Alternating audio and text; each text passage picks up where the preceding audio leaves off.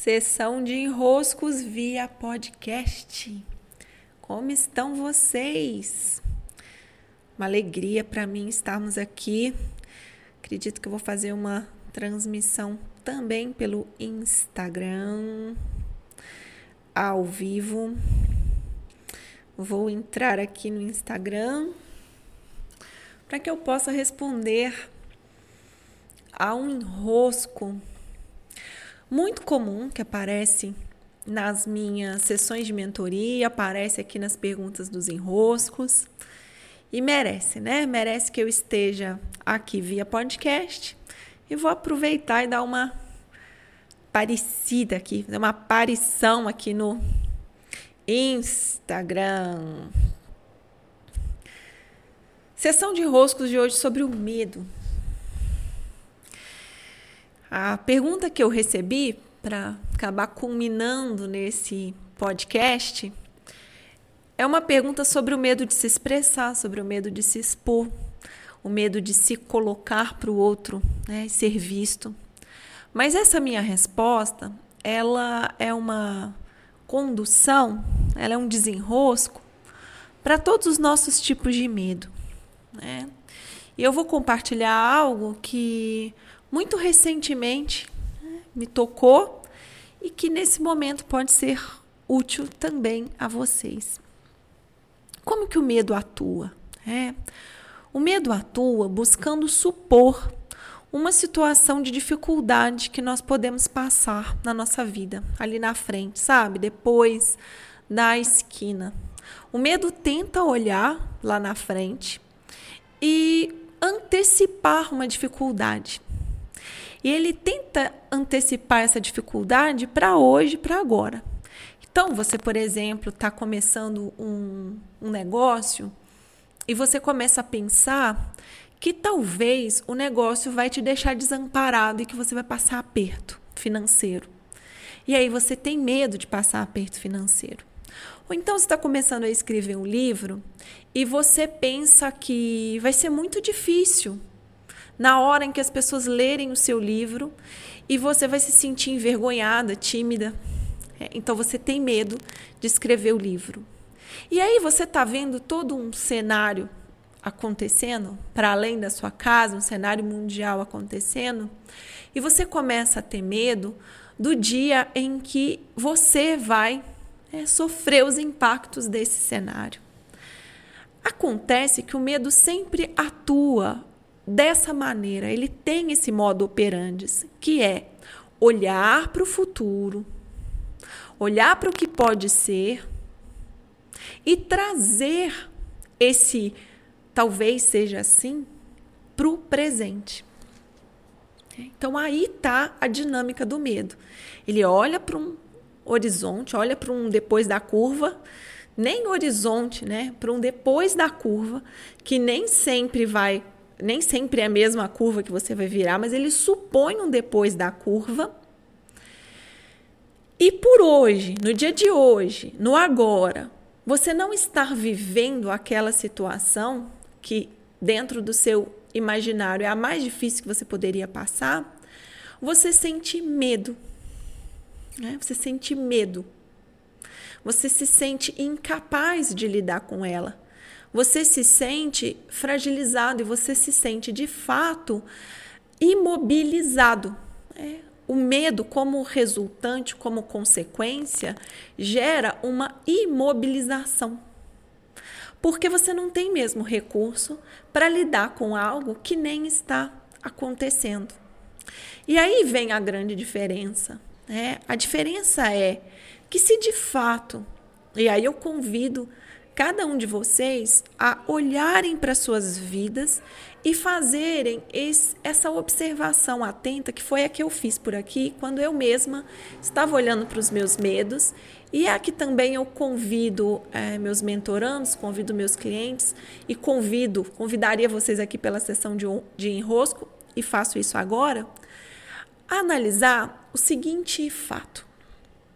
Quando na vida de vocês, na vida de cada um de vocês. Vocês viveram uma situação de real dificuldade. Então lembrem aí da biografia que os trouxe até aqui e selecionem um momento em que você viveu uma situação realmente difícil. Lembraram de alguma situação? Eu, nesse momento, eu gosto de. Eu, eu, eu, na hora de fazer minha reflexão, eu trouxe um momento em que a minha irmã ela foi levada para UTI. E eu já sabia que ela não estava nada bem. Nesse momento, eu desci para liberar uma vaga para alguém vir, que era o Dudu, o marido dela, vir e ficar com ela no quarto. Eu desci para a recepção do hospital. Aquele momento em que eu desci foi especialmente difícil. Sabe, eu sabia, eu tinha dimensão do que estava acontecendo, eu sabia a gravidade, eu sabia né, que em breve eu não, ver, eu não veria mais a minha irmã. Então, diante dessa situação, da grandeza que havia nela, do quão desafiadora ela era para mim, se ela se passasse dentro do meu imaginário do medo, quando ela está dentro do meu imaginário do medo, eu ainda não tenho recurso para lidar com ela. Mas uma vez que é a situação que eu estou vivendo aqui e agora, não é depois da curva, não é amanhã, não é depois de amanhã, é agora. Na hora em que você está vivendo a situação de dificuldade, você tem recurso para lidar com ela. Observem as situações que de fato vocês vivenciaram, aquelas que foram difíceis de verdade. Se naquela situação você não sabia o que fazer, fato é que estando presente na situação de desafio, você tem o recurso. Você tem o recurso. É, então isso acontece tanto nas pequenas como nas grandes coisas. Eu lembro no final do ano, né? No final do ano, já até fiz esse podcast aqui, quando o, uma postagem que eu fiz foi super atacada por hater. Eu estava muito preparada para lidar com aquilo. Eu tinha, eu tinha ferramentas. E se eu não tivesse, naquele momento eu buscaria as ferramentas, porque estava acontecendo algo real, um desafio real com o qual eu precisava lidar. E nesse podcast que eu falei desse dessa situação, eu conto da minha gestação na adolescência. Com 14 anos, eu não tinha é, os recursos, todos os recursos, para lidar com os desafios de ser mãe com 14 anos. Mas, uma vez colocada na situação, uma vez a situação posta, eu preciso encontrar os recursos emocionais, físicos, espirituais, de todos os níveis. Agora o medo não. O medo, o medo não nos dá, não é fonte de recurso. O medo não é fonte de recurso. O medo não nos move em direção ao mais. O medo não nos coloca num movimento de expansão. O medo nos retrai. Como se ficássemos ali, assim, sabe? Encolhidos num canto. A, a visão que o medo produz é essa: você encolhido num canto agachado, abaixado, assim, sabe? Quase querendo se invisibilizar. E qual que é a resultante do medo?